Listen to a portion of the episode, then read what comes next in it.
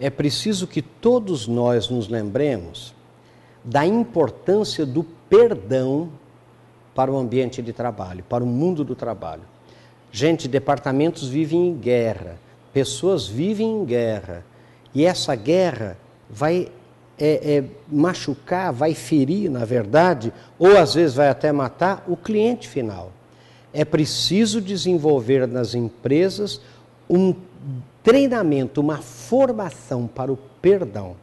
É preciso que a gente se coloque no lugar do outro, um departamento faça um programa de diálogo com o outro, que a comunicação seja burilada e aperfeiçoada para que as pessoas se sintam capazes de perdoar, porque sem o perdão a empresa vai cada vez mais em direção ao fracasso.